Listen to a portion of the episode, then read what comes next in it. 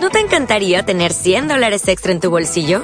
Haz que un experto bilingüe de TurboTax declare tus impuestos para el 31 de marzo y obtén 100 dólares de vuelta al instante.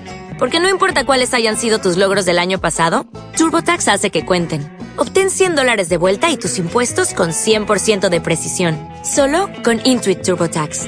Debes declarar para el 31 de marzo. Crédito solo aplicable al costo de la presentación federal con TurboTax Full Service. Oferta sujeta a cambios o cancelación en cualquier momento. Podcast Millennium. ¿Sabes que un nuevo estudio del que participaron científicos argentinos mostró que al menos el 20% de los pacientes tiene deterioro cognitivo eh, una vez que fue superado eh, el evento de COVID y que puede seguir por hasta siete meses. ¿eh? Es un tiempo prolongado y considerable. Ahora, si uno tiene un despiste o se olvida de algo en reiteradas ocasiones, se lo puede asignar al, al post-COVID o al long-COVID a los efectos del coronavirus o puede estar asociado al estrés, a un envejecimiento prematuro. Se lo vamos a preguntar al doctor Conrado Stoll, que ya está en línea, es médico neurólogo.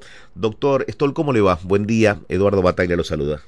Eduardo, un gusto hablar. ¿Qué tal? Buen día. Buen día, buen día. A ver, eh, un despiste o varios despistes eh, o situaciones que se reiteran pueden estar asociados a esto que yo planteaba, a un, eh, a un tema post-COVID eh, que puede ser duradero por unos meses o, puede estar más ligado al estrés quizá.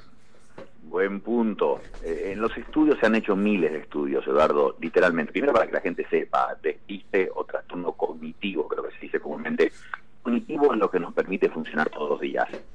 Habla de la memoria siempre, ¿no? La gente se preocupa cuando se olvida, cuando pierde la memoria la memoria es una de esas funciones cognitivas. Hay otra que nos permite planear el día, organizarnos y llevarlo a cabo. Parece una pavada, ¿no? Pero tomar decisiones debe ser lo más agotador para el cerebro de todo y eso es lo que se llama la función ejecutiva. Y está el lenguaje y está la orientación. Todo eso es lo que se altera. Pero Eduardo, ya quedó claro esto. Bueno, se habla de la niebla mental. Los americanos bautizaron niebla mental a esto en el 2020. Y un colega tuyo, Chris Cuomo, en la CNN, tuvo a principios de fue uno de los primeros afectados, siguió con su programa desde su casa, pero cuando se recuperó, estuvo bastante afectado, ¿eh? 2020, sin vacuna, sin nada, pero se recuperó. Ahora, él contaba que aún meses después de haberse recuperado, notaba torpeza en el cuerpo y trastornos de memoria. Un periodista joven, que era fundamental, obviamente su función cognitiva, y él ya notaba algo. O sea, conclusión, sí, Eduardo, esto fue obvio desde muy el principio eh, y, preocupa un poco, pero aparentemente es reversible, un poco como del olfato, digamos, extrapolemos eso. La, la, inmensa mayoría de las personas que han perdido gusto y olfato lo recuperan. Los chicos, jóvenes, sobre todo el que tuvo la versión leve, en días a veces o en un par de semanas. Algunos tardaron meses. Algunas personas todavía no han recuperado el olfato a un año de la infección. Bueno, varía según la severidad de la enfermedad y según cada persona y edad.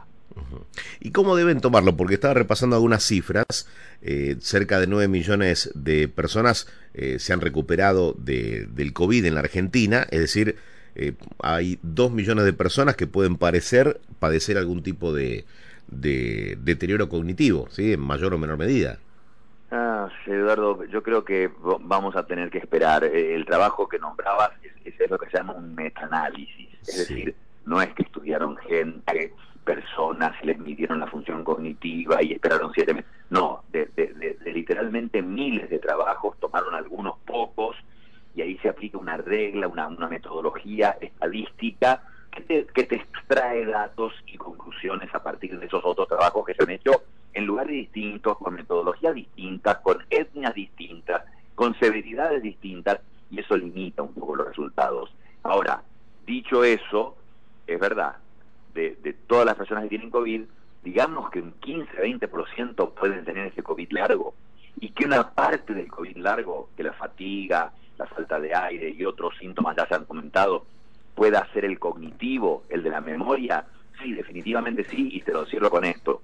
Hace tres semanas se publicó un trabajo del Reino Unido muy, muy bueno, en que ellos tienen gente que participa de un estudio que está hace años con genética, esto se publicó en la revista Nature, una de las mejores del mundo, y tenían resonancia magnética de estas personas por otro estudio que se está haciendo en el Reino Unido con motivo de genética.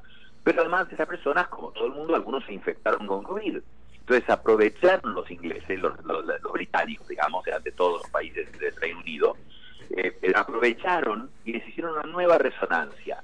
Y ahí vieron que había cambios en el cerebro, en los que se habían, en una parte de los que se habían infectado, había cambios en el cerebro, alteraciones en el cerebro, y especialmente donde, en el área de la memoria, que es el logro temporal, y en la olfatoria, que sabemos que se afecta mucho. Había cambios en el tamaño de esa zona. Te quiero decir, un estudio de resonancia magnética se hizo en personas que tenían resonancias hechas de antes de la pandemia y se las repitieron y compararon, comprobó que efectivamente el cerebro es afectado e incluso en algunos, más en los del COVID severo, menos en COVID leve, pero puede haber esta secuela.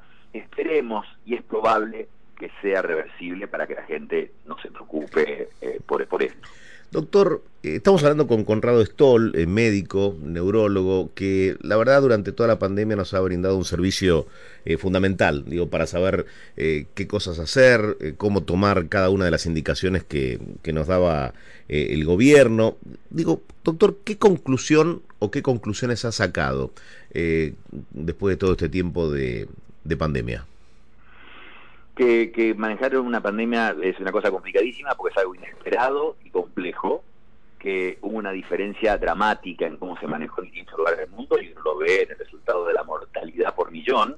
Evidentemente hay países, Perú, el triste puesto número uno de mortalidad por millón, evidentemente hizo las cosas muy mal.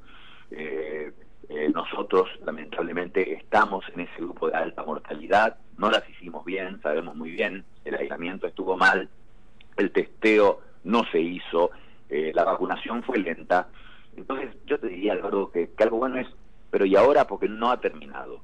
En, en, en, en, en Corea del Sur, un país que la manejó muy bien, en este momento tienen la mortalidad más alta del mundo, teniendo 80% de la gente con refuerzo, Eduardo. Eso es increíble.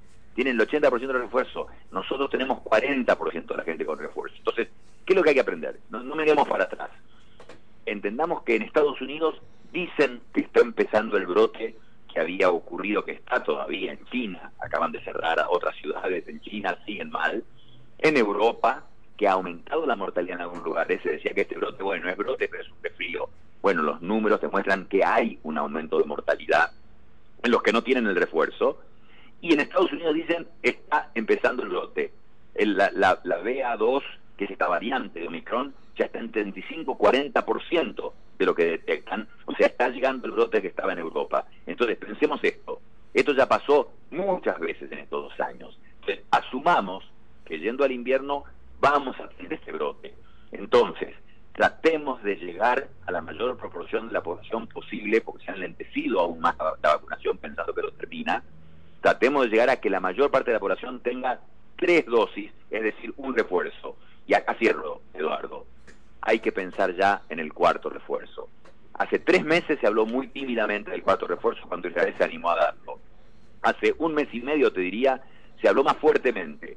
Esta semana pasada salió un estudio en 500.000 personas que muestra que los que tienen dos refuerzos tenían mucha menos enfermedad que los que tienen solamente un refuerzo. O sea, queda claro que la cuarta dosis, lo que sería el segundo refuerzo, es necesario unos cuatro o cinco meses después de recibir el refuerzo famoso de la tercera dosis. Entonces, y como se viene el invierno, tenemos que pensar que aquí tenemos que llegar a 80, 70, 80% de las personas con el refuerzo original uno solo y que hay muchos, sobre todo personas mayores de 60 años, que necesitan un una cuarta dosis, un segundo refuerzo. Bien, la última, doctor, eh, hay un estado, bueno, de, suma atención, eh, siguiendo de cerca este caso de sarampión que ha aparecido. Eh, ¿Qué representa? Se trata de una mujer embarazada de 25 años. ¿Cuáles son los riesgos?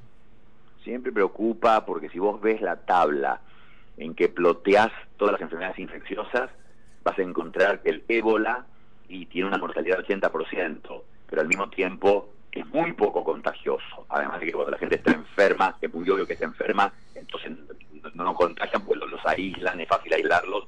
Eh, mucho más grave es, por ejemplo, el COVID, que la persona asintomática porque está contagiando. Ahora, en ese gráfico, el sarampión ocupa un lugar malo, porque es una enfermedad que puede causar enfermedad severa, y que es muy contagiosa, extremadamente contagiosa. Entonces, esa es la preocupación, como con los casos con polio que han aparecido ahora por el COVID, porque se alteró la cadena de vacunación. Entonces, hay que asegurarse cadenas de vacunación para las enfermedades clásicas no se corte, para el tratamiento de enfermedades infecciosas clásicas, eh, tuberculosis, HIV, no se corte, y las enfermedades, eh, aparece el caso de polio, aparece sarampión, claro que preocupa porque son altamente contagiosas y pueden tener consecuencias serias. E, eso es todo y, y, vale la pena cerrar con lo de la gripe, ¿no? Mm. Gripe con COVID juntos duplica la mortalidad. Entonces, fundamental que la gente ya, todas las edades, se estén vacunando para la gripe. La vacuna ha llegado además, porque no estaba disponible hace un mes, ahora está disponible. Perfecto. Doctor, gracias eh, por todo, como siempre. Gracias por llamar, Eduardo. Buen día. El doctor Conrado Stoll pasó por primero lo primero aquí en Milenio. Podcast Millennium.